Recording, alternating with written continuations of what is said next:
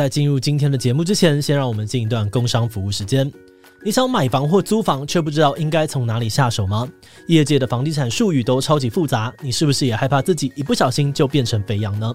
今天要介绍这堂线上课程《超实用买房秘籍》，是由具备多年产销经验的三五线上赏屋主持人 Ted 跟开箱过无数豪宅的百万 YouTuber 九 Man 共同授课。Joeman 会从房地产小白的角度切入提问，两个人以节目对谈的方式讲述各式各样的房地产知识。课程的内容非常的丰富，从如何挑选适合自己的物件、破解卖房话术、合约关键、贷款啊，还有税务的处理、验屋交屋，甚至是装潢与风水等等。针对租屋族也有遇到法律纠纷该如何自保的介绍。无论你是首购族、换屋族、租屋族，或者是想要投资置产，都能够在这堂课当中学到很多有帮助的资讯。懂得越多，选择就会越多。有兴趣的话呢，请点击资讯栏的链接查看更多的课程资讯。好的，那今天的工商服务时间就到这边，我们就开始进入节目的正题吧。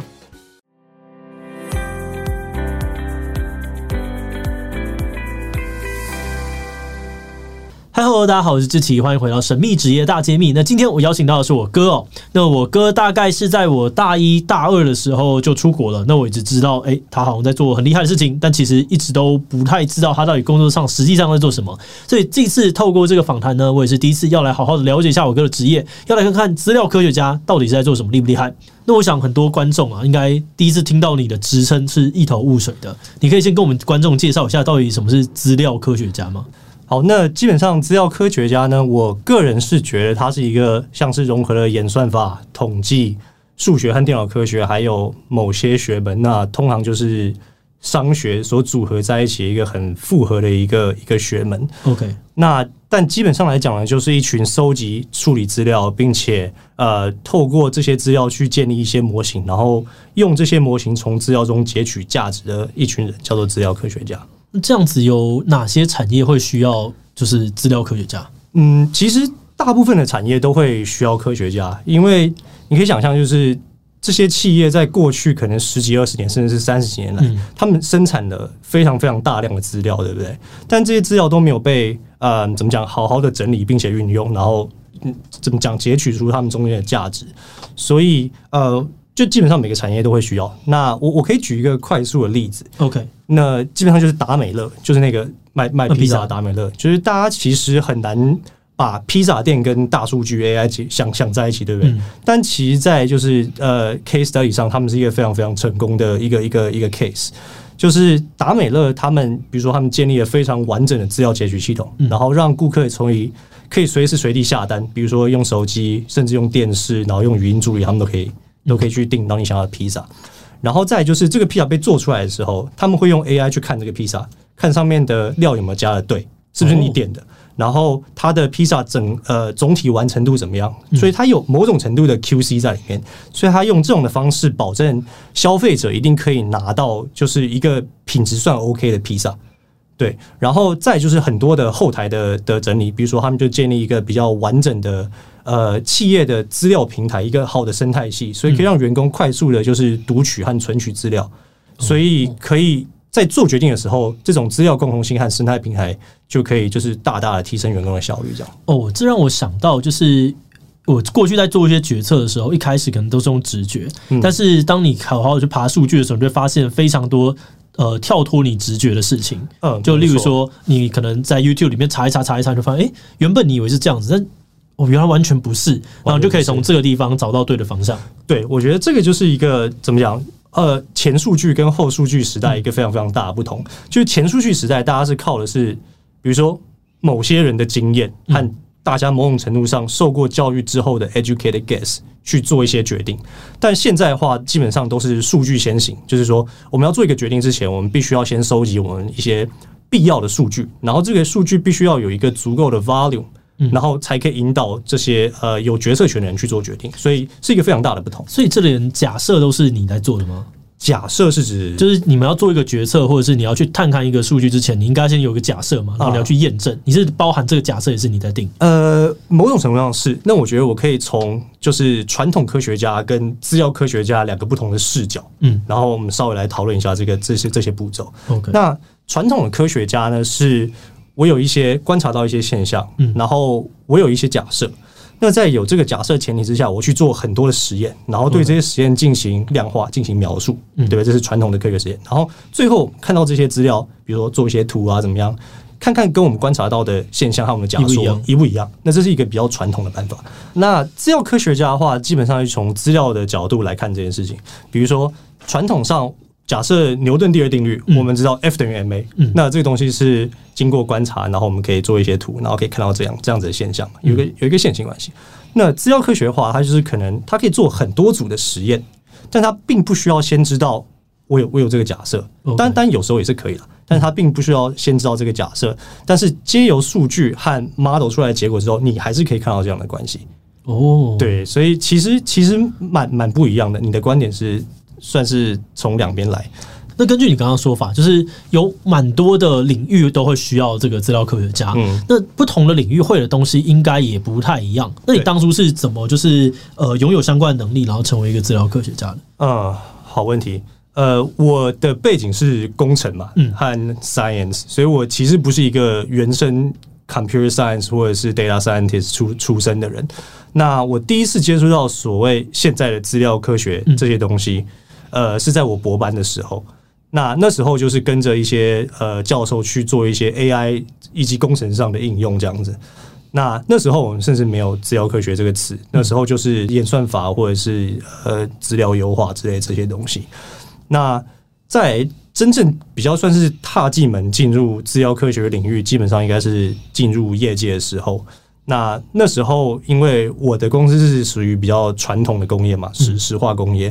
那这些传统产业就是看到了，你知道这些科技公司用 big data 用 AI 特别特别成功嘛，所以他们就想要仿效这样子的的的的 path，所以他们就找一群比较有呃演算法、有软体能力和 AI 的人来做这东西。那我就是其中一个。OK，对，然后就发现哎、欸、成效蛮好的，所以基本上我之后的工作就大概七成都是 AI 相关的。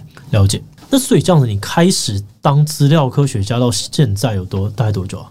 我大概有呃，如果从踏入业界来算的话，大概有五六七年吧。那你可以跟我们分享，就是你自己在成为资料科学家之后，会怎么运用资料来解决一个问题吗？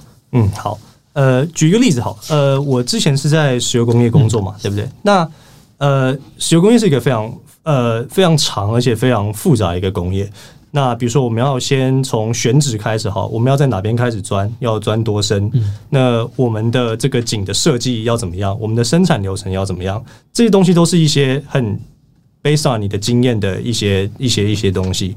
那当然，你有一些物理，呃，怎么讲？physics driven 就是一些物理导向的呃一些模型可以帮助你去做这些判断。但是就是。这些东西都非常的耗时，所以它其实很难有效的帮你做出一个快速的决定。那这时候就是资料科学比较重要的地方。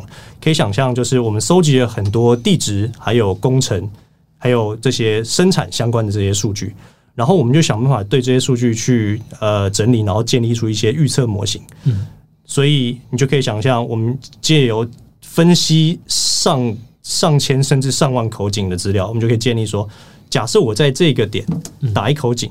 它的预计，我们预计它会生产多少的油，然后这个油生产的 curve 会长什么样子？对，所以我们就可以用资料去建立一个算是一个四 D 的空间和环境，呃，空间和时间的一个模型，这样。哦，好有趣。嗯、那听起来这个工作对公司来说是蛮重要的。嗯，那资料科学家的薪水如何？在美国生活算是有余裕的吗？啊，呃、欸。基本上都算是。那依照就是这种怎么讲，求职网站统计的薪水，它的平均薪水好像是十三万美金一年之类的。OK，但是我基本上认识的人都拿着比这远远高于这个价钱。对，比如说你在 Big Tech，就是像是 Google 啊或者什么这些大 company，他们的年薪依照我的资历的话，大概就是三十到四十万美金，所以其实非常非常多。好，那。养养我，养我，没有我没有在那个 Big Tech 工作，对对对对，养我。那其他的 engineering firm 可能就是二十几万，哇，所以会那么高，就代表这个工作可能很抢手。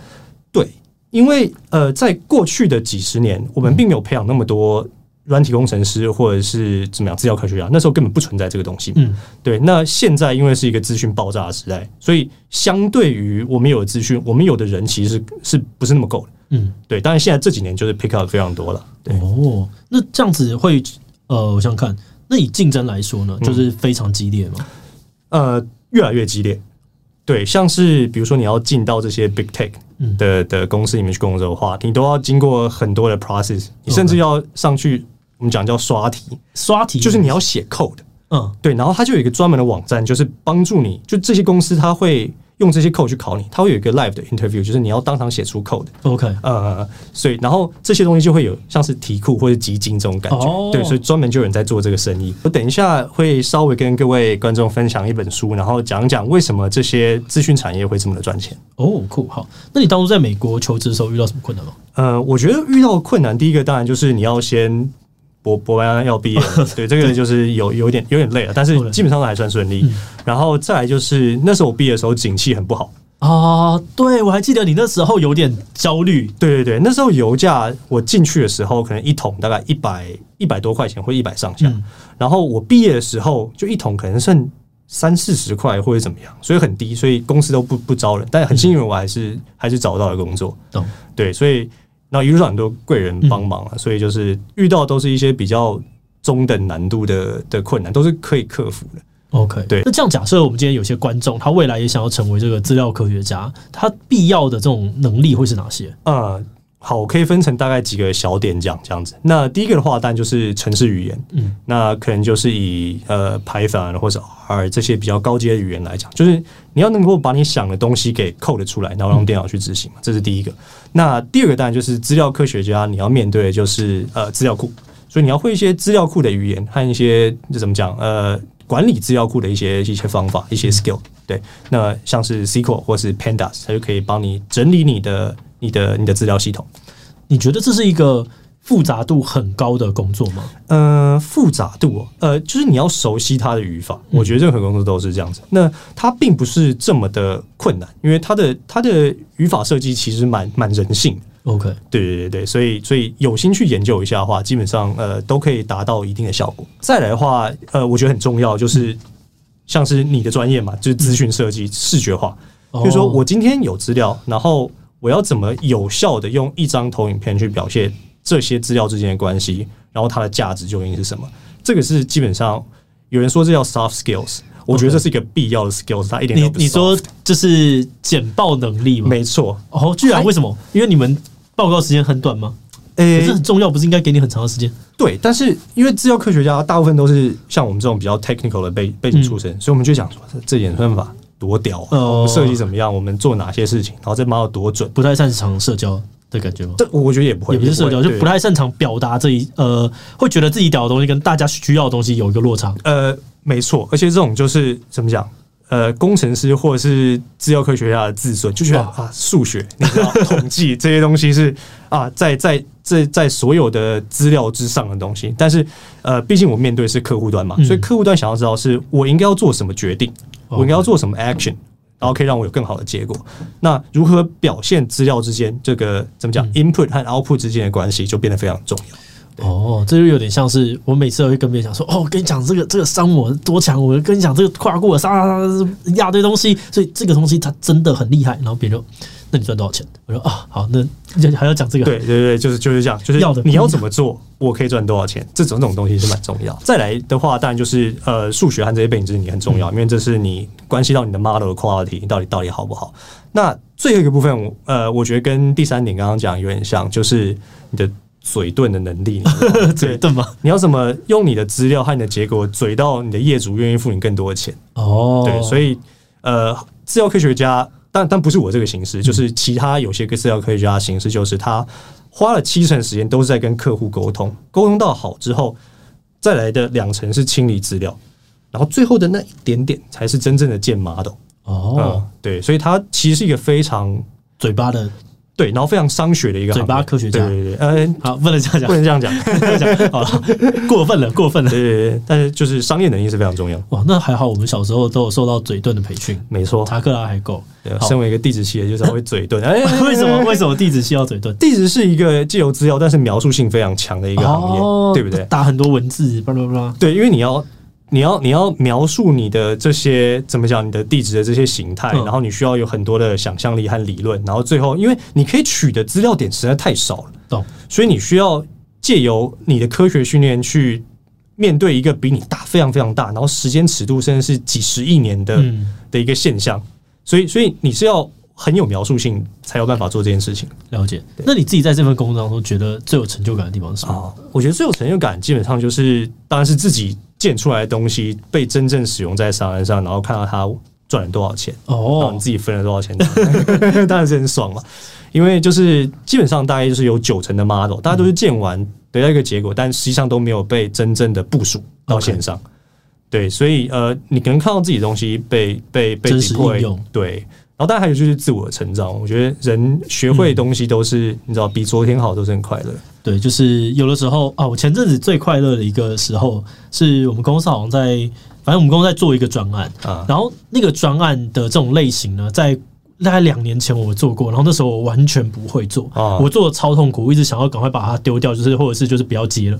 然后但是这次做我就发现，哎、欸，我会做了。然后我就一发现的那瞬间，我觉得我好开心，说啊，有我这两年有一个巨大的成长，真的。然后我原本没有发现，嗯、对。那你有感觉到很辛苦的时候吗？当然，我觉得我觉得其实都还蛮辛苦了，因为第一个你可以想象这些资料它都非常的分散，非常的脏，嗯、然后就是你要花很多的时间在做一些。比较没有那么有趣的东西啊，收集资料啊，清理它们，然后把整理到一个可以用的程度，然后你才可以开始建你的 model，然后去做一些预测。那后面这部分数学和演算法当然是比较好玩嘛，嗯，前面那些就是劳动。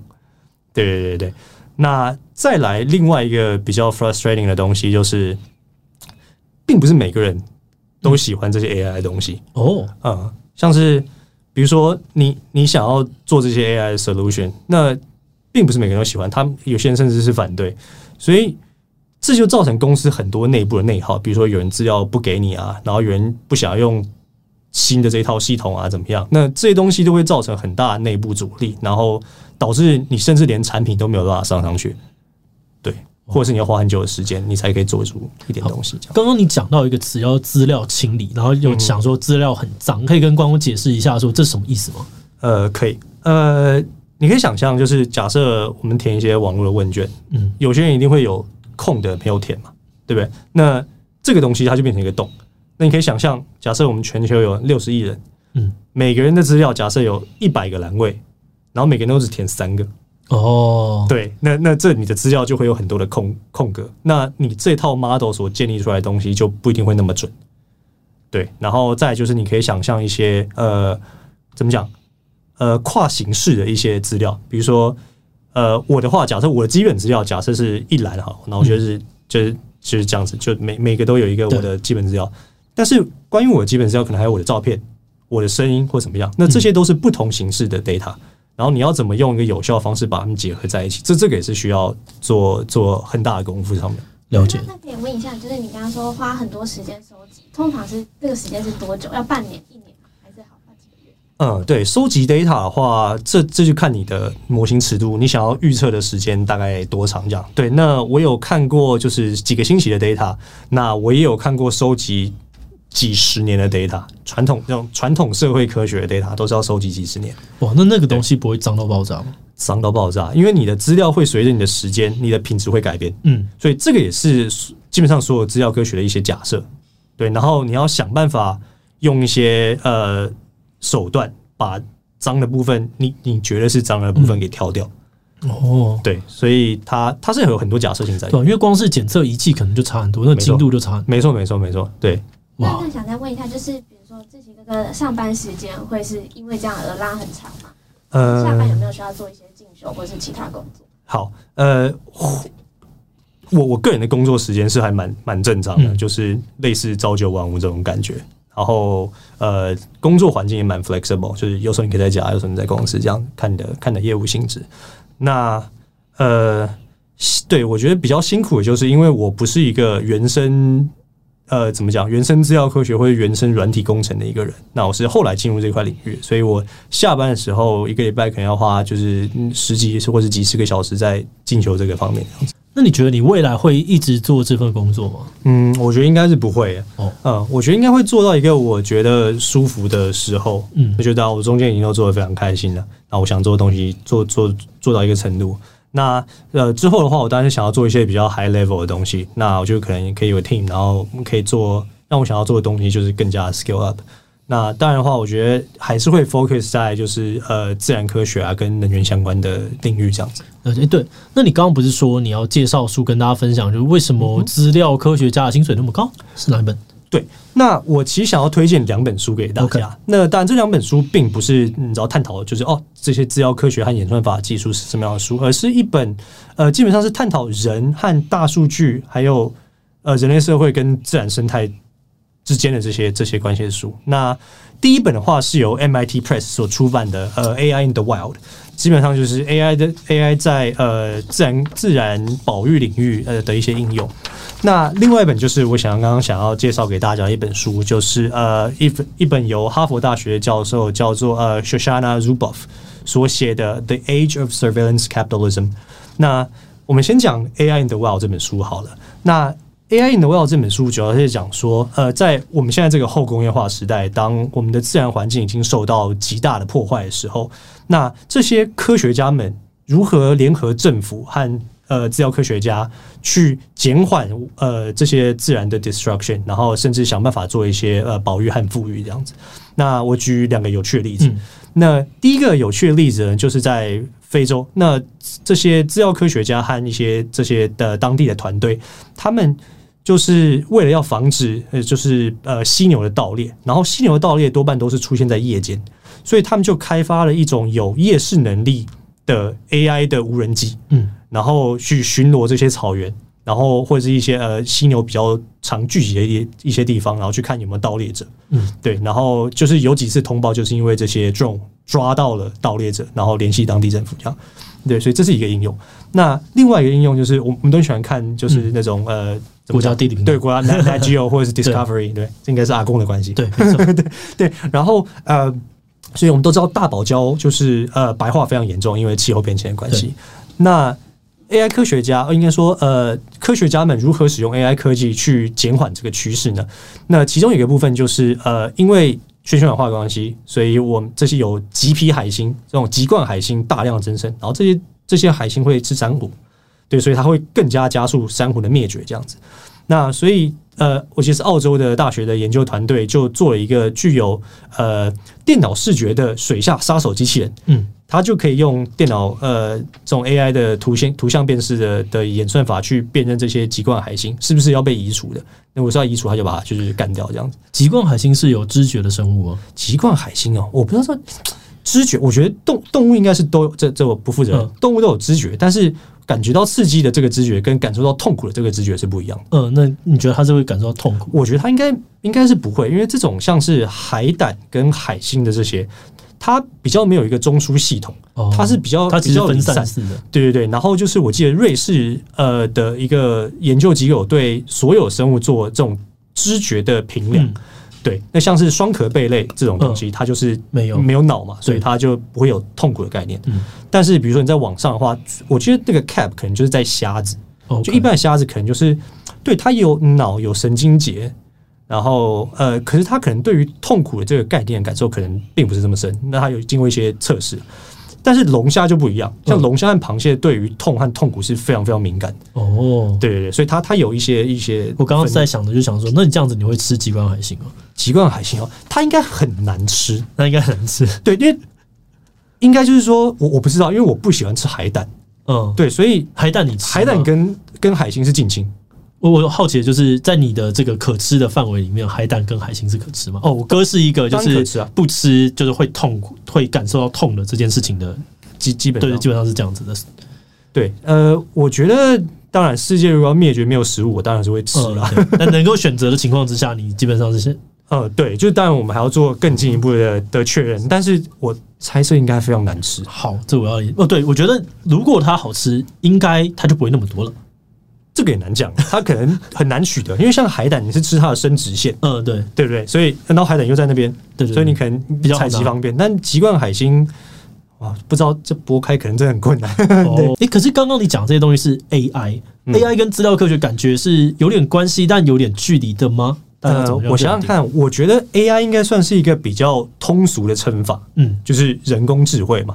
那人工智慧，我相信有非常有有可能有再更严谨一点的定义。那我自己的感觉就是，呃，我们可以经由资料科学去建立很多复非常非常复杂的模型，然后巨观来讲，这些模型的表现就有点像是人的智慧，比如说像是 Amazon 的 Alexa 或者是 Siri，你问他一个问题，他可以给你某种答复，但他是不是有一个人坐在后面嘛？嗯，他是经由一些复杂的模型，知道他不是有个人坐在后面？哎，我真的不知道哟。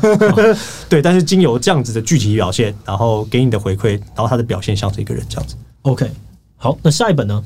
那下一本的话就是呃呃，这个哈佛大学教授所写的《The Age of Surveillance Capitalism》。那这本书非常有趣，它就是探讨为什么这些大型的跨国 tech company，像是 Google、Amazon、Facebook 或是 Meta，如何借由收集大量的使用者资料，然后建立大量的使用者数据库，然后并且用这些 data 来获利。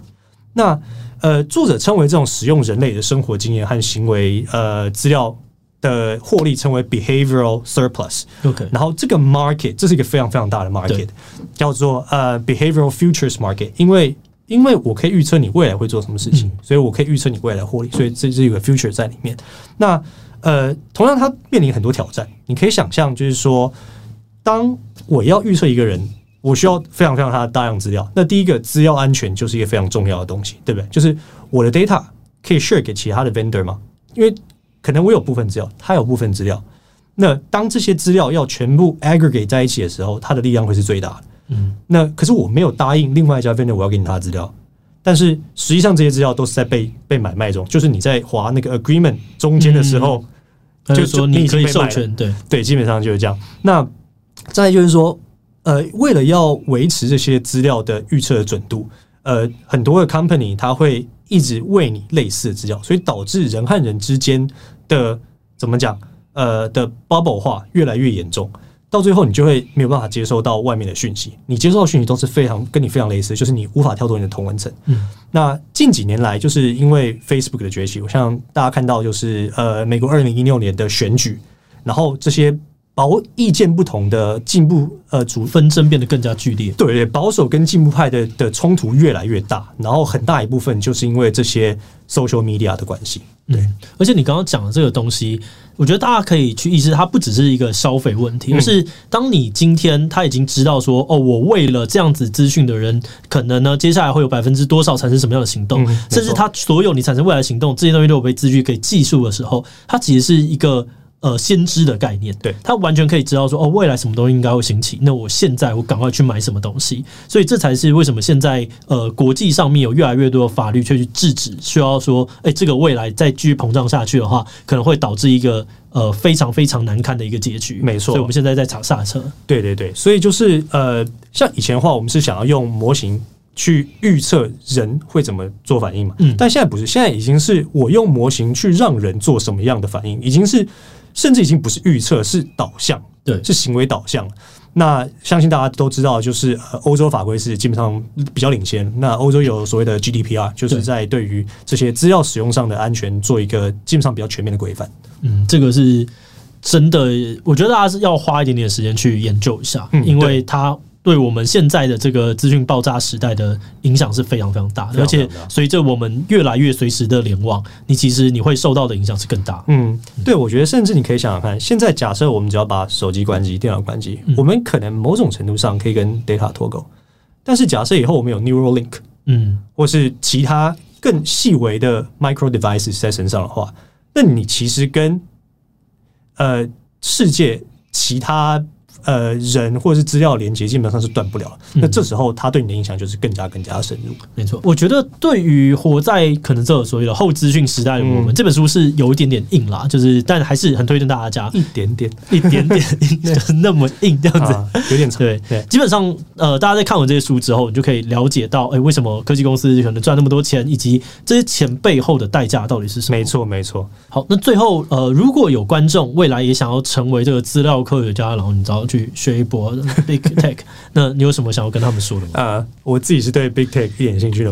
对，那但是对，如果你想要就是呃进到怎么讲泛资料科学领域的话，它其实有蛮多个蛮多条路可以走的嘛。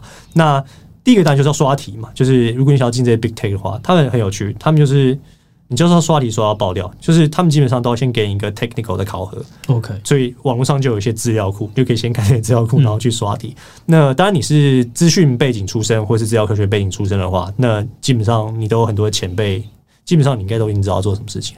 那如果你是像我这种是由其他的专业然后转进来资料科学这个领域的话，那我第一个推荐当然就是一些线上课程，然后它有。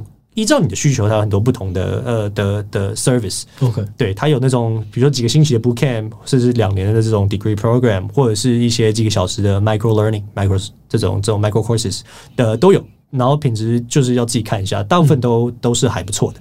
那再来的话，就是比如假设你跟我一样在工作的话，那你当然就可以自告奋勇，把你学会的东西在公司内部就是转成 value。那这样子的话，在公司内部的对你的 support 也会比较多。了解，好，那今天呢，真的很开心能够邀请到我哥来跟大家分享那么多精彩的内容。那大家如果喜欢今天影片，也别忘了把影片分享出去，然后或者是点这个地方看看更多神秘职业的访谈。那今天这一期期就到这边告一段落，我们就明晚再见喽。